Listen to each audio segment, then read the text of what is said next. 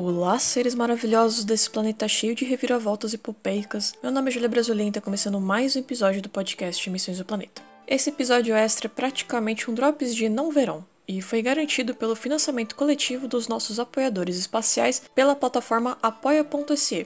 Então eu quero agradecer ao Eliana Moura, Marcos Oliveira, João Nizer, Natália Palivanas, Masashi Noé, Ederson Peca, Guilherme Bautista, Vinícius Telécio, Tânia Dominici, Patrick Luan, Mariela Patti e a mais nova apoiadora, Fernanda Amarante. E dessa vez a gente vai falar sobre a imagem da Via Láctea em neutrinos, o dia do asteroide, lançamento do satélite espacial Euclide, telescópio espacial Euclide, com a participação especial do cosmólogo Arthur Loureiro.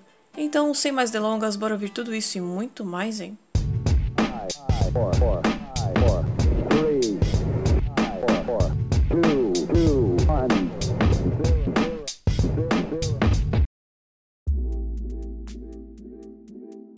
Foi divulgada a primeira imagem da nossa galáxia vista em neutrinos. Mas como assim ela foi vista em neutrinos?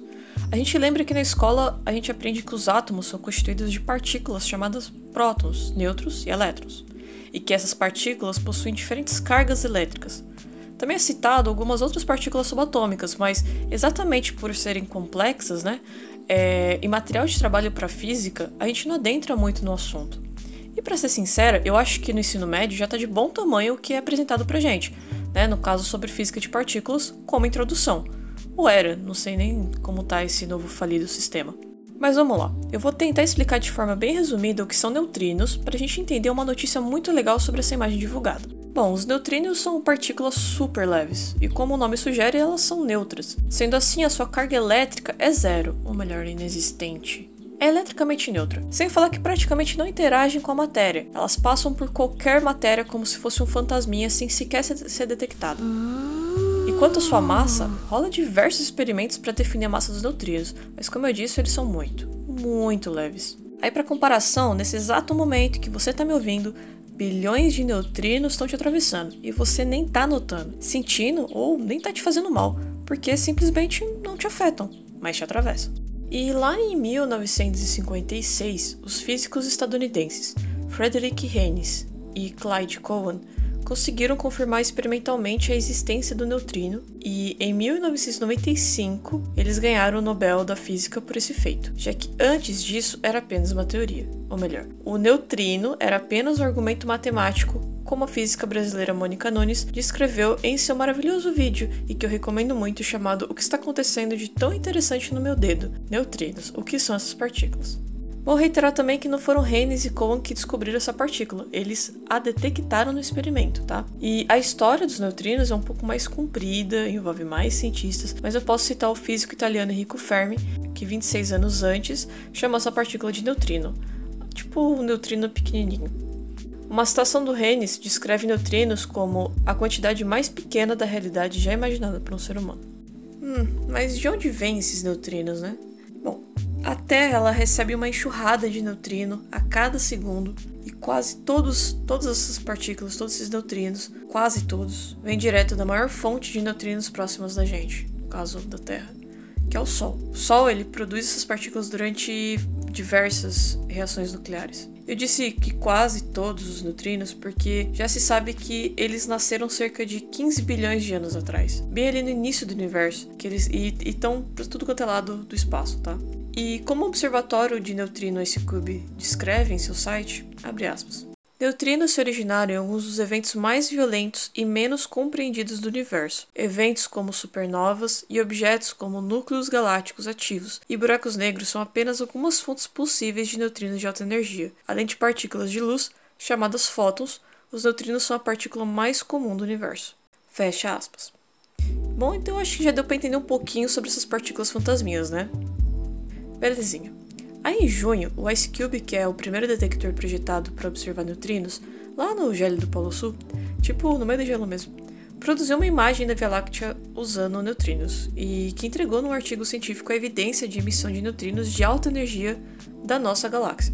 O artigo foi publicado na revista Science com o envolvimento de mais de 350 cientistas internacionais que fazem parte do IceCube Collaboration. Esse detector procura por sinais de neutrinos de alta energia originários da nossa galáxia e além, até os confins do universo. Então, olha só que incrível. Essa se torna a primeira vez que observamos a Via Láctea sem ser através da luz. E lembrando que a gente já observou nossa galáxia através do óptico, dos raios gama e rádio. Mas nessa versão dos neutrinos, a produção contou muito com o uso do machine learning ou aprendizado de máquina, né? E segundo a publicação Our Galaxy Central A New Lens, Neutrinos Detected by Ice Cube, abre aspas. O conjunto de dados usados no estudo incluiu 60 mil neutrinos, abrangendo 10 anos de dados do IceCube, ou seja, todas as detecções foram transformadas em dados. 30 vezes mais eventos do que a seleção usada em uma análise anterior do plano galáctico, usando eventos em cascata. Esses neutrinos foram comparados com mapas de previsão publicados anteriormente de locais no céu onde se esperava que a galáxia brilhasse em neutrinos. Os mapas incluíam um feito a partir da extrapolação de observações de raios gama do Fermi Large Area Telescope da Via Láctea e dois mapas alternativos identificados como KRA Gama pelo grupo de teóricos que os produziu. A forte evidência da Via Láctea como fonte de neutrinos de alta energia sobreviveu a testes rigorosos pela colaboração, disse Ignacio Taboada, professor de física no Georgia Institute of Technology e porta-voz do S-Cube. Ele também disse que agora o próximo passo é identificar fontes específicas dentro da galáxia. Fecha aspas. Mas aí você pode ficar me perguntando, né? Mas Julia, você não disse que eles são tipo fantasma? Como eles são detectados? Encurtando muito a história, é, para eles serem detectados, eles precisa haver uma interação dentro de um detector. E para não me alongar mais do que eu deveria, mesmo porque eu nem contei tudo sobre os neutrinos, que eles possuem tipo três tipos ou três sabores, e mesmo porque eu não saberia explicar da melhor forma possível o quão danadinhos eles são, eu vou recomendar outro vídeo da Mônica Nunes que eu citei anteriormente, que fala justamente sobre os tipos de detecção de neutrinos. E, bom, tem um episódio fresquinho também lá no podcast Ciência 1 sobre essas partículas para vocês descobrirem mais. Eu vou deixar os links na descrição. Mas vamos para a próxima notícia. A gente falou da imagem da Via Láctea, o mapa ali da nossa galáxia a partir de neutrinos, e em junho foi enviado para o espaço o telescópio espacial Euclide, que possui como objetivo mapear o universo. Na verdade, é bem mais que isso. Eu convidei o Arthur Loureiro, que é pesquisador em cosmologia e que trabalha com Euclide, e que ainda por cima foi ver o lançamento lá no Centro de Operações da ESA, para contar tudinho pra gente sobre esse telescópio. Bora ouvir? Oi Arthur, tudo bem? Muito obrigada por vir aqui na Missões do Planeta, contar pra gente sobre o seu trabalho e sobre o telescópio Euclide. Mas antes de mais nada, se apresenta para quem ainda não te conhece e conta um pouquinho sobre o seu trampo. Opa, Julia, tudo bem por aqui? Uh, obrigado pelo convite para conversar com vocês aí do Missão Exoplaneta sobre o Euclide. Uh, para quem não me conhece, me chamo Arthur Loureiro, eu sou cosmólogo e pesquisador do Oscar Klein Center em Estocolmo e também pesquisador visitante do Imperial College London. Apesar disso, eu sou cria do Brasil, tá? Eu fiz a minha graduação em astro pela Federal do Rio Grande do Sul, depois eu fui fazer um mestrado em cosmologia física pela USP e acabei fazendo um doutorado em cosmologia observacional pela uh, University College London. Atualmente, a minha pesquisa é focada em utilizar grandes levantamentos de galáxias para extrair informações cosmológicas da estrutura em larga escala do universo. Eu faço parte de algumas colaborações internacionais de telescópios cosmológicos, como o Kilo Degree Survey, o LSST, que o Brasil faz uma participação muito importante, e o telescópio que é o motivo pelo qual a gente sentou aqui para conversar, né, que é o Euclide, que foi lançado agora dia 1 de julho. A minha pesquisa, em particular, é focada em utilizar métodos estatísticos avançados aplicados a grandes catálogos de posições e formatos de galáxias. Né? E quando eu digo grande, eles são realmente muito grandes. Assim. Uh, alguns desses catálogos, como o do Kilo Degree Survey, têm cerca de 21 milhões de galáxias. Né? Isso parece bastante, mas espera até eu te contar uh, quantas galáxias o Euclide vai observar. E aí, então, tá, voltando ao Euclide, né? Eu entrei na colaboração já no meu primeiro ano de doutorado, por volta de 2015, 2016, assim. E eu venho trabalhando ativamente na colaboração desde então, né? No contexto do Euclide, o meu trabalho foi focado em desenvolver uh, numa das etapas finais da análise de dados, tá? Uh, então, assim, uma vez que os catálogos de galáxias e de formatos de galáxias, e depois eu vou dar uma explicada por que, que a gente se importa, não só com a posição, mas também com os formatos. Uh, depois que esses catálogos estão prontos, a gente precisa medir o que a gente chama de espectro de potência de galáxias. Né? Porque é utilizando isso que a gente pode então comparar com diversos modelos teóricos para que a gente pode, possa inferir quais são os ingredientes que tem no nosso universo. Tudo bem, tá. Pra, então, para quem nunca ouviu falar em espectro de potências, parabéns, vocês têm uma vida feliz. Mas uh, é um termo meio chato e meio técnico, mas que vocês podem interpretar da seguinte forma, tá? Imagina que a gente pudesse amarrar uma corda de guitarra entre cada par de galáxias que a gente observa no universo. Cada corda vai ter né, uma distância específica, então ela vai vibrar numa frequência, numa nota diferente. Então o espectro de potência ele nada mais é do que uma partitura dessa sinfonia cósmica que a gente tem amarrando essas, essas cordas de guitarra hipotéticas entre cada galáxia. E para cada conjunto diferente de ingredientes do universo, seja de matéria normal, matéria escura, energia escura, etc., essa sinfonia cósmica é um pouquinho diferente. Então, medindo isso dos dados, a gente pode inferir qual é a quantidade desses ingredientes que a gente tem no universo. Então, o meu trabalho no Euclid foi exatamente no time que desenvolveu uh, o método para essa medida final. Né? E o que é o Euclid? Digo, porque ele foi feito, né? E o que se espera dele? Buenas, bom, o, o Euclid é um telescópio da Agência Espacial Europeia, foi uma colaboração internacional de diversos países europeus, Estados Unidos, Japão e Canadá. Né? É, assim, não é necessário de explicar, mas é um telescópio espacial. É, a missão foi selecionada, eu acho que por 2012, e ela tem esse objetivo principal e ambicioso de explorar e desvendar os grandes mistérios do que a gente chama de universo escuro.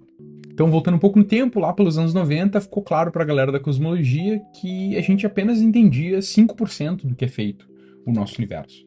Né? Ou seja, tudo que existe na tabela periódica, eu, tu, Julia, as estrelas, planetas e exoplanetas, né? do meu gato à batata frita, tudo isso é feito de matéria normal, né? ou como o pessoal muito divertido da cosmologia chama, de matéria bariônica. Mas uh, quando a gente olha pro nosso universo, fica muito claro que isso é uma porcentagem muito pequena do que existe, né? Então, cerca de 25% é o que a gente chama de matéria escura, que é essa matéria muito, muito estranha, que não interage com nada, a não ser com a gravidade. Ela não emite luz, ela não absorve luz, mas, como ela interage gravitacionalmente, ela pode sim distorcer a luz né, de galáxias distantes. Daí guarda um pouco essa informação que eu já vou voltar nela. O resto do universo, por volta de tipo 70%, é algo que é ainda mais estranho e que a gente chama de energia escura. Tá? Essa energia escura, gurizada da cosmologia acredita, é responsável pelo nosso universo estar passando por um período de expansão acelerada. Então, de volta lá nos anos 90, a gurizada foi tentar medir a desaceleração do universo pelas galáxias que é algo que é totalmente esperado, né? Porque a gente sabe desde a, da, da física de, do colégio, do ensino médio, que a gravidade né, faz com que massas se atraem, né? Nunca se repelam. E, e, aí o pessoal vai medir essa desaceleração e acabou descobrindo o oposto, né? Que, na verdade, tem alguma coisa que faz o universo se expandir de forma acelerada. Aí, na dúvida, o pessoal da cosmologia fez o que o pessoal da cosmologia faz e chamou isso de energia escura. Né? Tudo que a gente não conhece e não entende na cosmologia, a gente chama de uh, algo, algo escuro. Mas voltando ao Euclide, né, entender a matéria e a energia escura são os objetivos principais da missão, tá? Então, para isso, a gente precisa utilizar uma combinação de observações, como eu mencionei antes, né, as posições e os formatos das galáxias. As posições nos falam bastante sobre a estrutura do universo em larga escala, e como o Euclide vai observar até 10 bilhões de anos no passado, a gente vai ter diversos snapshots de como a energia escura afetou o nosso universo, ou essa estrutura em larga escala, ao longo né, de diferentes eras do nosso universo. Tá, mas e. Beleza. E a matéria escura, né? E os formatos. Tem uma conexão com isso. E eu acho que essa é a minha parte favorita do que o Euclid pode fazer, tá? Para estudar a matéria escura, o Euclid vai medir formatos de 20 bilhões de galáxias. Ou seja, é quase né, 10 vezes mais o que a gente tinha com os telescópios atuais. E por que, que a gente precisa medir formatos de galáxias? Tá. Quando a gente vê uma foto de galáxias que estão atrás de um pedaço de matéria escura, e lembra que o universo está cheio de matéria escura, a luz dessas galáxias vai atravessar uh, a matéria escura, que vai agir meio que como uma lente, porque ela interage de forma gravitacional. Né? Então a matéria escura vai distorcer os formatos das galáxias de fundo, mas ela vai distorcer de uma forma bem coerente. Lembra que galáxias elas vão ter né, formatos muito diferentes e tamanhos muito diferentes, porém essa distorção ela é bem coerente, certo? E a gente consegue separar o tamanho e o formato original de uma galáxia com essa distorção que está acontecendo. Esse é o efeito que a gente, na cosmologia, chama de lenteamento gravitacional fraco. Então, medindo esses formatos e como esse efeito afeta bilhões de galáxias, a gente pode reconstruir um mapa quase 3D da distribuição de matéria escura no nosso universo. E esse mapa é fundamental para que a gente possa estudar melhor e compreender melhor o que é matéria escura, de onde vem, do que se alimenta, para onde vai, e outras perguntas que eu acho que a gente ainda nem sabe como formular. Mas a pergunta é, tá, beleza, e para que, que a gente precisa mandar um telescópio para o espaço? Minha resposta é, por que não? Tá, não, existe uma razão, tá? Uh, o Euclide, ele é um telescópio, um telescópio, mas na verdade ele tem dois instrumentos a bordo, tá? Que vão fazer observações de forma simultânea. Um deles tira fotos de altíssima resolução, e desculpa dizer, mas a gente vai colocar o Hubble no chinelo. Me vejo obrigado a concordar com o palestrinha. Uh, enquanto outro instrumento é um espectrógrafo, ele vai separar a luz em diferentes componentes para que a gente possa uh, obter informação da distância dessas galáxias com mais precisão. Né? Lembrando que quando a gente olha para uma foto, a gente não sabe quase nada sobre a distância, né, a terceira dimensão. Então é difícil de dizer o quão distante uma galáxia está da gente olhando só para fotos. Então a gente precisa desse espectrógrafo. Então, para fazer as medidas de forma tão precisa quanto a gente necessita, a gente só consegue fazer isso no espaço, né? Onde a gente não vai ter interferência da atmosfera ou, né, de constelações de satélites de bilionário. É verdade. Então, para concluir aqui, claro, o Euclide também tem diversos outros objetivos, como, por exemplo, entender as condições iniciais do universo, tentar medir a massa dessas partículas fantasmas, que a gente chama de neutrino, estudar a evolução de galáxias e muito mais, né? Uh, mas, e para terminar de vez agora, um lembrete importante para a galera é que o Euclid é um levantamento de galáxias público. Então, todos os dados, as imagens, os catálogos, tudo isso vai estar disponível para a comunidade, para todo mundo poder brincar, fazer ciência de qualidade, se divertir e fazer descobertas, né?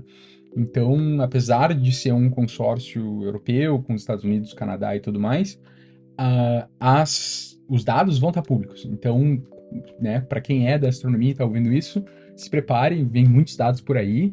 Começando, acho que em algumas semanas, menos de um mês, o Euclid vai estar tá chegando mais ou menos ao ponto, o mesmo ponto onde está o James Webb, que é o ponto de Lagrange 2, que é esse ponto de equilíbrio né, entre o sistema Sol e Terra, muitos quilômetros depois da Lua. Tá? E assim que os dados começarem a chegar, começarem a ser analisados, né, eles vão passar a ser disponíveis para o resto da comunidade para o pessoal poder olhar.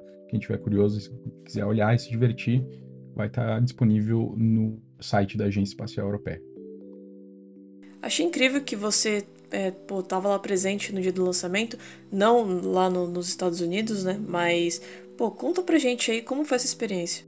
Ah, então, uh, eu não fui assim no lançamento que aconteceu na Flórida, né? Porque quem lançou o Euclid foi a SpaceX. Mas uh, eu fui convidado pela Agência Espacial Europeia para acompanhar o lançamento da base de operações da ESA, que é em Darmstadt, na Alemanha.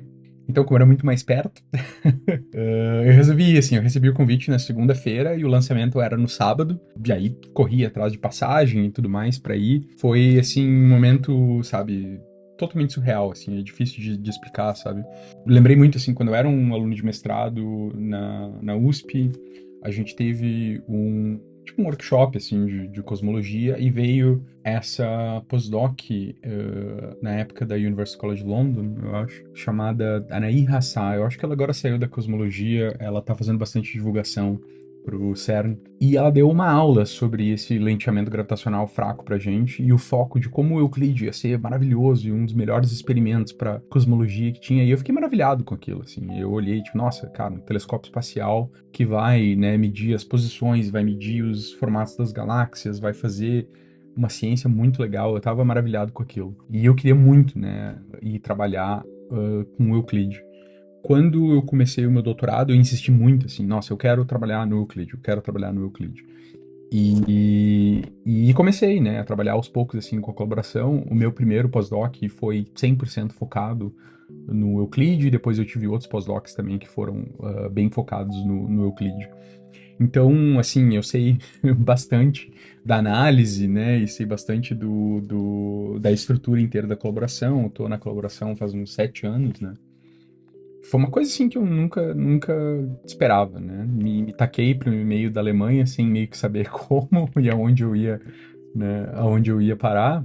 Uh, chegando lá, assim, sabe, eu acho que uh, para todos nós, assim, que fizemos, né, crescemos no Brasil, assim, toda essa questão muito espacial tá muito distante, assim, um pouco ainda pra gente. Acho que o nosso programa espacial no Brasil ainda tá, assim, a passos de formiga, mas a gente vai chegar lá ainda um dia.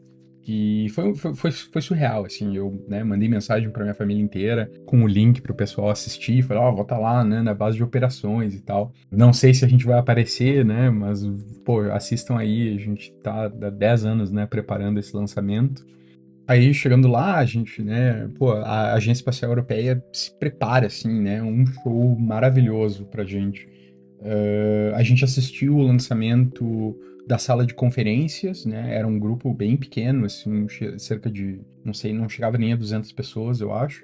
Uh, bastante dos engenheiros, então foi muito legal de conhecer os engenheiros que trabalharam, né, construindo o telescópio. Pô, esse pessoal faz um trabalho maravilhoso, né? Quando eu cheguei no aeroporto, eu não sabia ainda como chegar na base de operações e eu vi um cara com uma camisa do Euclide.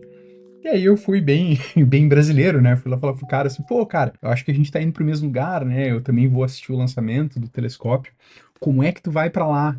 Aí o cara falou, não, vou alugar um, um, um, carro e eu posso te dar uma carona, né? Aí a gente foi conversando, o cara era um dos engenheiros que construiu os painéis solares do Euclide, fez toda essa infraestrutura importantíssima, né? Porque é da onde vem a energia que vai alimentar os instrumentos. Uh, então foi muito legal de, de, ter contato com esse pessoal. A ESA fez um show maravilhoso, onde os cientistas explicaram a ciência, os engenheiros explicaram a engenharia atrás do telescópio.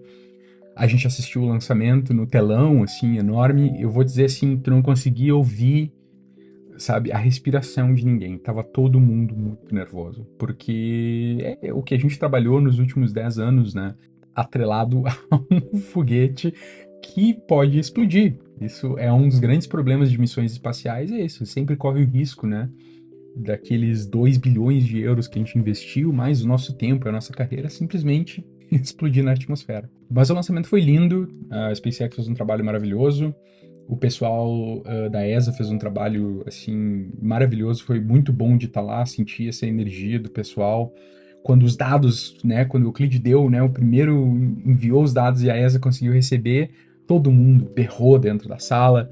O pessoal que estava na sala de operações veio correndo, todo mundo, sabe, ovacionou. Foi, assim, acho que um dos momentos que eu jamais vou esquecer, assim, na, na minha vida, né? E o sentimento, assim, entre o pessoal que dedicou bastante da sua carreira, né, no, na ciência que a gente vai poder fazer com o Euclide foi um pouco de alívio, mas também foi aquele desespero de, ok, então agora o trabalho começa, né? Uh, assim que começarem a chegar os dados, a gente tem que começar a analisar e tem que entregar, né? A gente fez uma promessa de entregar um conhecimento específico do que, que é matéria e energia escura e o trabalho começa agora, né? Uh, mas foi isso, foi inesquecível, assim, desejo para qualquer pessoa que adore essas questões espaciais que possa um dia experienciar isso. E para quem quiser, eu acho que ainda tá o lançamento do Euclid no YouTube, então vocês podem simplesmente voltar e assistir, assim, toda essa tensão. E fiquem de olhos abertos, assim, a partir de agora, sabe, o que, a nossa compreensão inteira sobre o cosmos e o universo vai começar a mudar. Eu acho que o Euclid vai nos proporcionar perguntas que a gente não consegue nem imaginar ainda que existem. A nossa visão inteira está prestes a mudar nos próximos, né, 6 a 10 anos, né? O Euclid é uma missão que vai durar 6 anos, mas até a gente terminar de analisar essa quantidade enorme de dados, vai ser por aí uns, uns 10 anos de, de análise e de estudos em cima do Euclid. Tô super na expectativa com todas as possibilidades do Euclid. Muito obrigado por participar aqui do podcast, Arthur. E antes da gente finalizar, fica à vontade para deixar seus recados finais e dizer onde a gente pode encontrar você nas redes sociais. E antes de mais nada, quero deixar o convite para você é, participar de novo aqui na Missões do Planeta. Vai ser uma honra.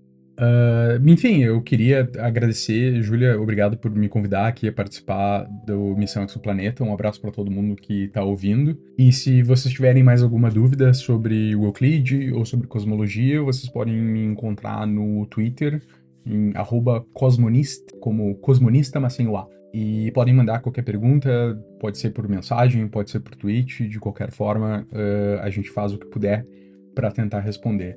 Um abraço para todo mundo aí e até a próxima.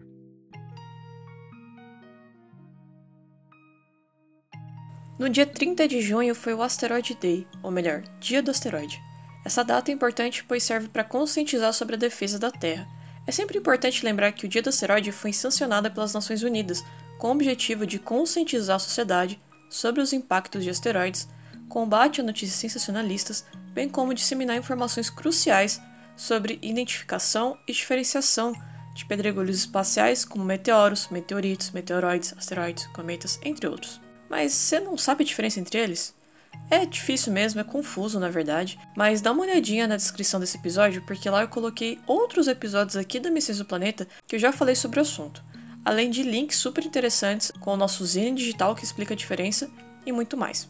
O Asteroid é um projeto digital que possui como missão, anualmente, aspas, educar o público sobre os riscos e oportunidades dos asteroides, organizando eventos, fornecendo recursos educacionais e comunicações regulares para o nosso público global em várias plataformas digitais.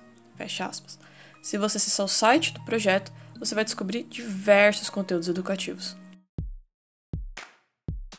Avalie o seu podcast na plataforma de áudio que você ouve a Missões do Planeta e responda as perguntinhas que deixamos em cada episódio. Inclusive, eu vou ler e responder algumas deixadas por aqui. Bora?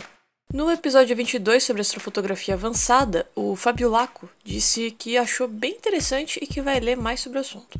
Fabiolaco, além das referências que eu deixei na descrição, sei que tem alguns livros também de astrofotografia, mas infelizmente eu não vou saber te indicar é, qual o melhor para ler sobre o assunto, tá? Mas eu mantenho como recomendação o site da Adobe e seguir as dicas que o nosso convidado, o astrofotógrafo Rodrigo Guerra, deixou. Então, dúvidas, só mandar.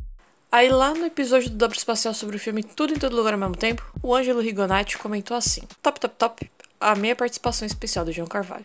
Muito obrigada, Ângelo. E para quem não sabe, na verdade, acho que quase ninguém sabe, o Ângelo é um amigo meu de longa data. A gente estudou junto na escola técnica uns anos atrás, cursos diferentes, mas eu fico muito feliz de ainda manter contato com ele e dele ouvir o podcast porque a Missões do Planeta ela surgiu na mesma escola lá no Agrônomo Narciso de Medeiros, né, na ITEC, lá em Iguape. E ele chegou a acompanhar na época os meus corre para criar o software, né, que era um software didático sobre astronomia, fazia parte do meu TCC. Ele foi na feira onde eu apresentei o projeto. Então, muito obrigada, Ângelo, tamo junto. E para quem não entendeu, eu usei o trecho do áudio do, do João Carvalho que ele citou. E falando também do Ângelo, ele disse que lá no episódio 21 de Devaneios e Causos do Universo, que é de explodir a cabeça, de fato, quase todos os assuntos que eu me pego divagando, eu quase explodo a cabeça mesmo. E lá no Drops de Verão, sobre buracos negros e galáxias anciãs, o João Paulo disse: Muito boa explicação com leveza sem esquecer das referências, parabéns. Valeu, Paulo. Sim, aqui a gente só trabalha com referência, não só para acreditar as citações, como para mostrar também para vocês quais as fontes que eu usei para complementar os assuntos abordados, além de deixar esse acesso para vocês, além também de trazer transparência e ajuda a quem quiser saber mais sobre o que foi falado. Então, muito obrigada pelo comentário, Paulo.